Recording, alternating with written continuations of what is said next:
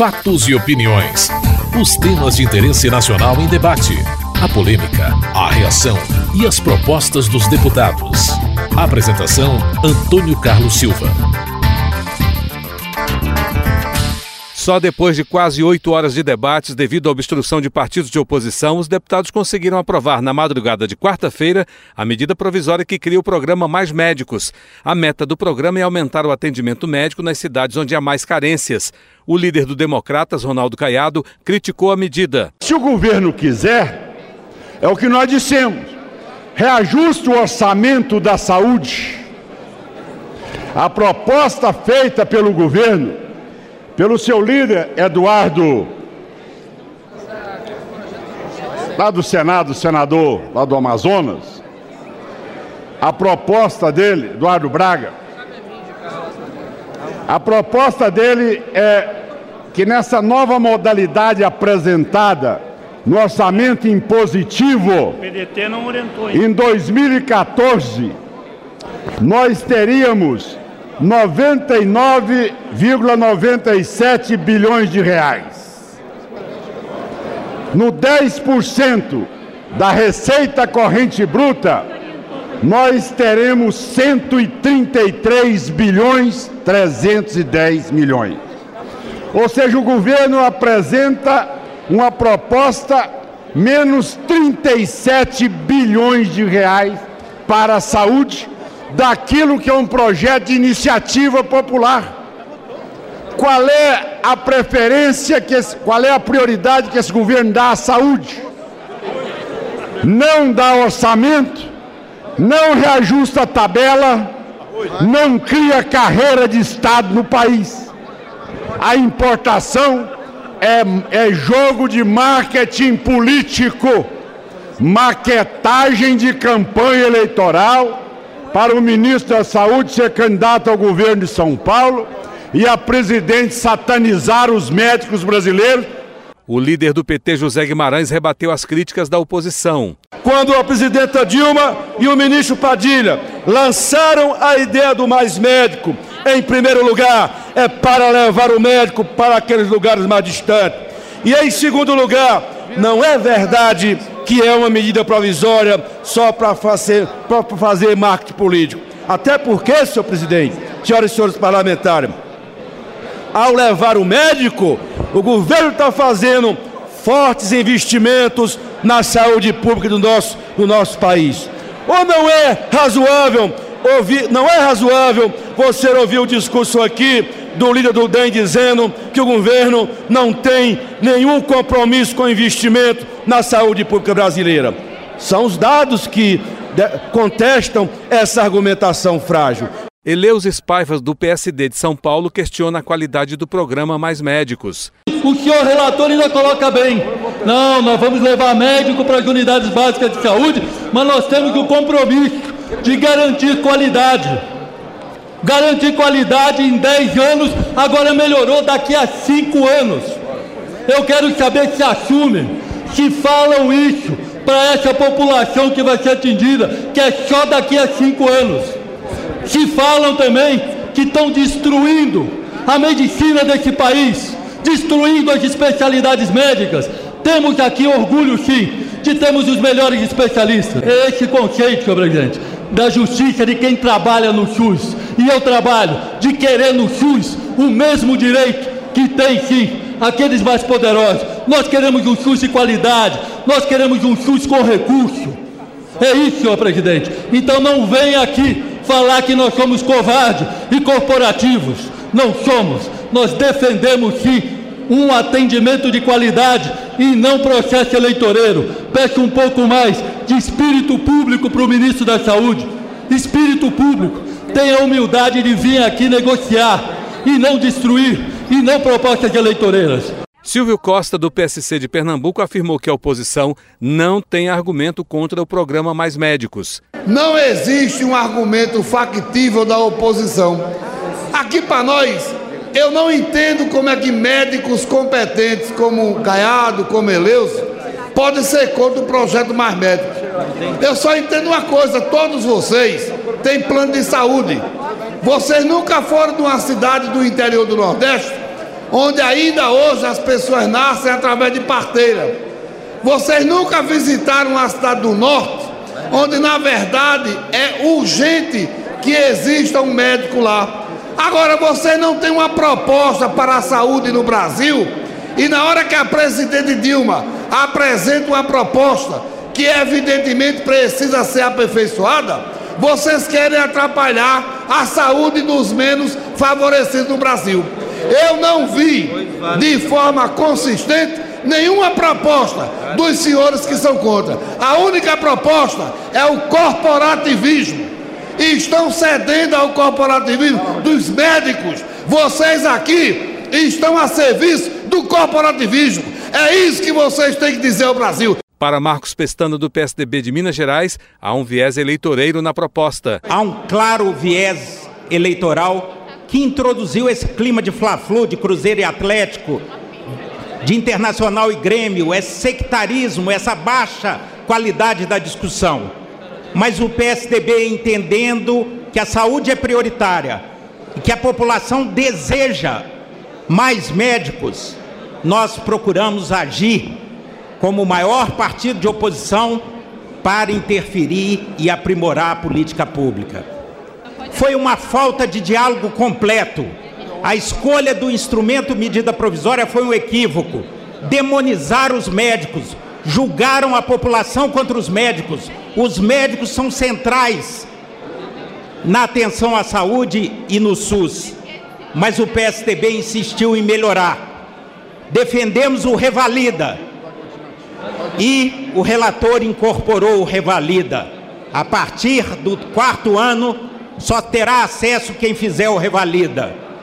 A emenda que o PSDB apresenta, em acordo com o ministro Padilha e com o relator Rogério, e espero que o acordo seja cumprido. Introduz a carreira nacional do SUS. Porque esse é o problema central. Por que, que juízes e promotores vão para o interior e médicos não? Porque não há segurança. A relação de trabalho é precária. Chico Alencar, do pessoal do Rio de Janeiro, propõe mais discussão sobre o tema. O pessoal considera que o Mais Médicos não vai fundo na resolução dos problemas estruturais da saúde pública no Brasil, mas também não quer demonizar médicos estrangeiros, notadamente os cubanos, cuja saúde pública naquele país é exemplar em muitos aspectos para o mundo inteiro. O pessoal não cai na cantilena de que isso vai resolver todos os problemas da saúde, muito pelo contrário, vemos um processo perigoso de privatizações, queremos resgatar o SUS, querendo, queremos carreira para os profissionais de saúde, para os médicos, inclusive, estímulo, mas vamos debater, não queremos postergar essa importantíssima discussão. Na quarta-feira à noite, os deputados concluíram a votação da medida com algumas mudanças do texto do relator. Durante os debates, a transferência dos conselhos regionais de medicina para o Ministério da Saúde da tarefa de emitir os registros provisórios para médicos estrangeiros, prevista no texto que foi aprovado, também gerou debates. Emanuel Fernandes, do PSDB de São Paulo, questiona a qualidade do atendimento médico. O governo não quer nem assumir a responsabilidade por um eventual erro médico, nem deixar que seja o CRM que faça registro. Ora, como é que a população brasileira vai saber se é um médico, se é um charlatão, se é um cabo eleitoral do Fidel Castro e do, dos irmãos Castro, se é um curandeiro? Quem vai dizer isso? É o governo? Se Cuba fosse um país aberto, onde a gente soubesse o que acontece lá dentro, se Cuba fosse um país democrático, como qualquer outro país ocidental, a gente saberia se é confiável ou não as entidades que atestam que é médicos. O brasileiro que vai ser atendido por um médico cubano precisa saber. E no Brasil, quem pode dar essa garantia é o CRM. O líder do governo, Arlindo Quinalha, defendeu a qualidade do atendimento pelo programa. Os conselhos regionais de medicina e o Conselho Federal Assim como nós devemos confiar no paciente, não creio que nós parlamentares tenhamos melhores condições de julgar do que os próprios conselhos. Ou seja, eles não quiseram convalidar o programa assinando embaixo daquilo que não necessariamente conheciam. E nesta condição, negociaram para que o Ministério da Saúde assumisse a responsabilidade. Portanto, a divisão está equilibrada. O Conselho fiscaliza, o responsável é o Ministério da Saúde. Portanto, não está em risco a saúde da população. E quem fez a escolha foi ninguém mais, ninguém menos do que o presidente do Conselho Federal de Medicina, que foi um daqueles que mais criticou o programa, porque entendeu que tinha falhas. César Colnago, do PSDB do Espírito Santo, condena a mudança. Mexer nessa estrutura, meu colega lindo, é um absurdo. Além de ser uma tradição, numa sociedade plural, é muito interessante que você tenha as autarquias, que tem independência do governo, que o governo não é tudo. Existe a sociedade, existem as outras instituições e a nossa tradição é dessa pluralidade. Então eu vou propor também acabar dos advogados, acabar o CREA, acabar o CRA, todas as profissões não precisarão, o Estado vai dar conta de tudo. Porque essa perseguição em cima da categoria médica? Daqui a pouquinho vai aparecer a da OAB. Eu quero ver a posição dessa casa quando tratar da outra categoria, não só a médica, que já tanto apanha nesse projeto, dessa forma autoritária, que agora, até aquilo que a ditadura militar não mexeu nesse país, o governo do PT resolve intervir. Giovanni Cherini, do PDT do Rio Grande do Sul, confia na competência do Ministério da Saúde neste trabalho. O Ministério da Saúde tem todas as condições de fazer. Não há nenhum problema, até porque os CRMs do Brasil inteiro são contrários ao programa. E o programa é um programa de governo, não é um programa dos conselhos de medicina. É um programa de governo para levar médico aonde não tem, nas comunidades carentes. É uma coisa simples. Essa dualidade de se pode esse ou não pode aquele, eu acho que é equivocada. Pode os dois. O Ministério vai poder também e os conselhos também vão continuar fazendo a sua, a sua missão.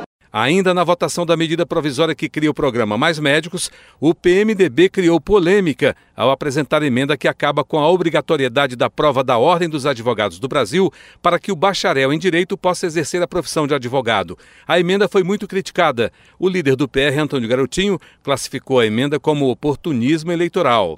Essa medida não traz benefício a ninguém, a não ser um oportunismo eleitoral.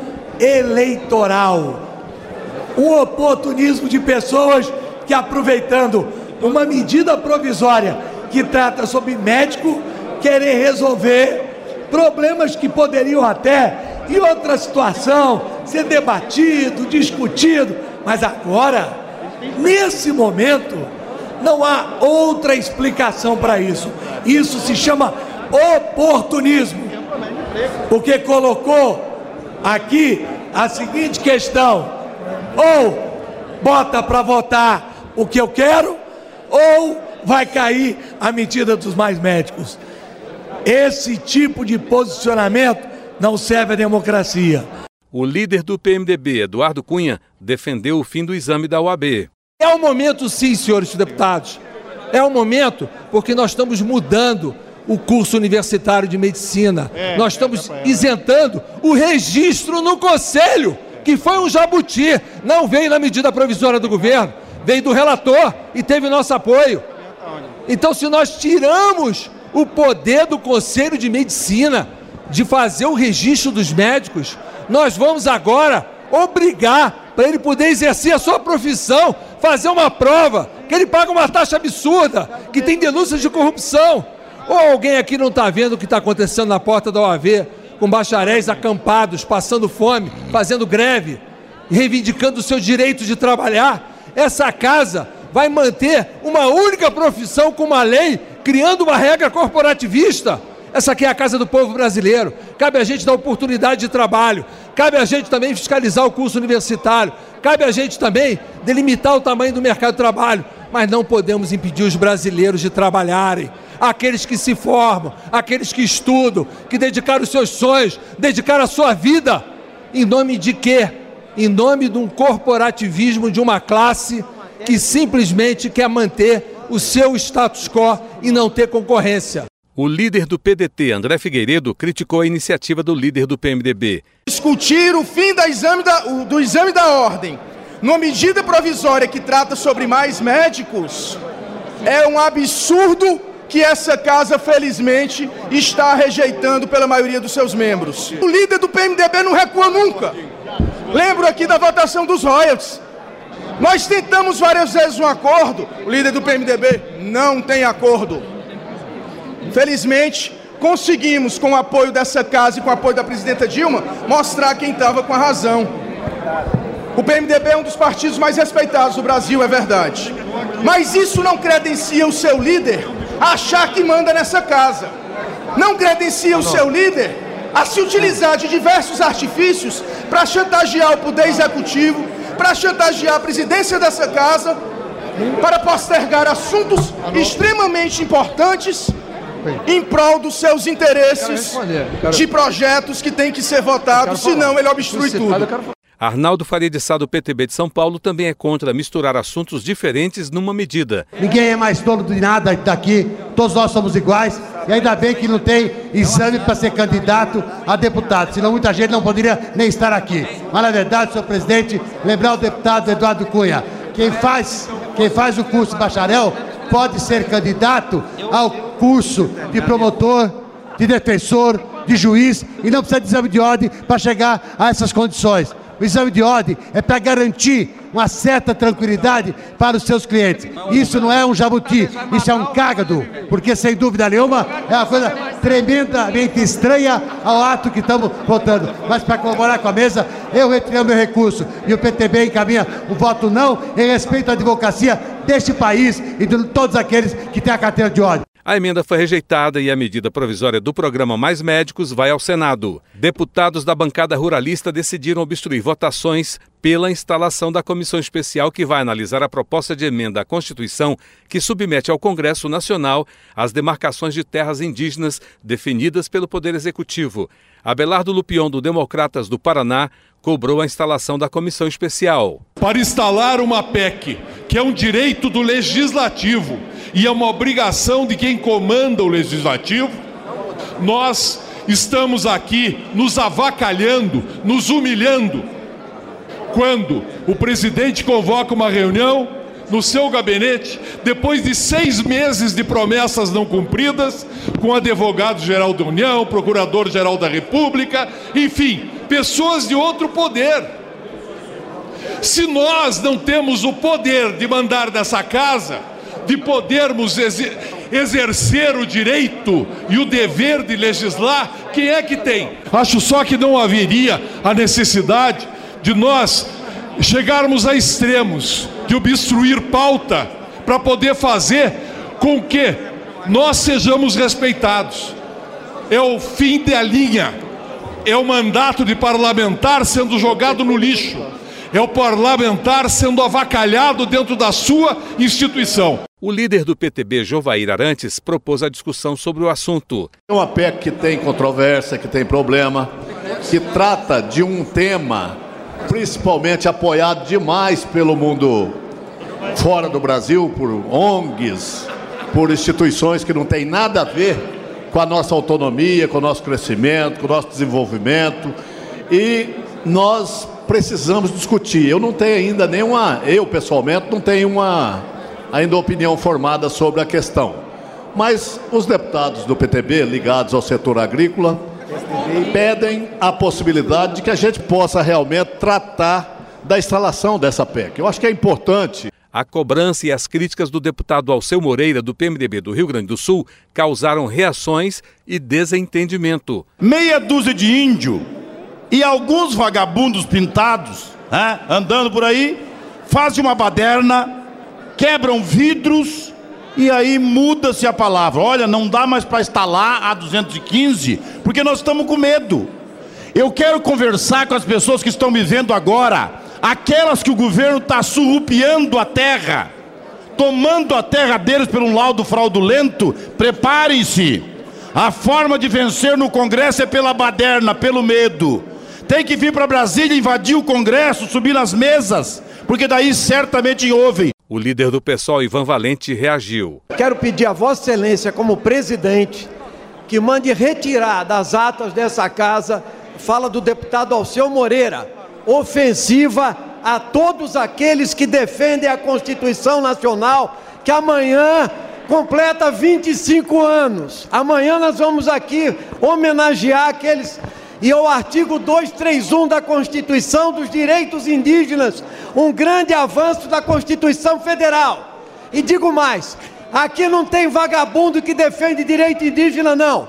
Tem gente que defende os direitos humanos, direitos sociais, e é contra a expansão da fronteira agrícola e contra o uso da motosserra para acabar de vez com a floresta amazônica nossa o primeiro vice-presidente da casa, André Vargas, que presidia a sessão no momento, tentou acalmar os ânimos. As palavras do, do, do então, deputado Valente são mentirosas. A questão de ordem. Falta com a verdade. Eu jamais me referi a essa casa Não, é falando é com qualquer parlamentar presidente. como vagabundo. Eu disse que alguns índios e meia dúzia de vagabundo que quebraram a é, porta é, desse. Essa é e, portanto, não é um deputado que vai botar a palavra na minha o boca. Ninguém botará. O senhor não tem autoridade para falar da minha história política é um estúpido, um é cidadão.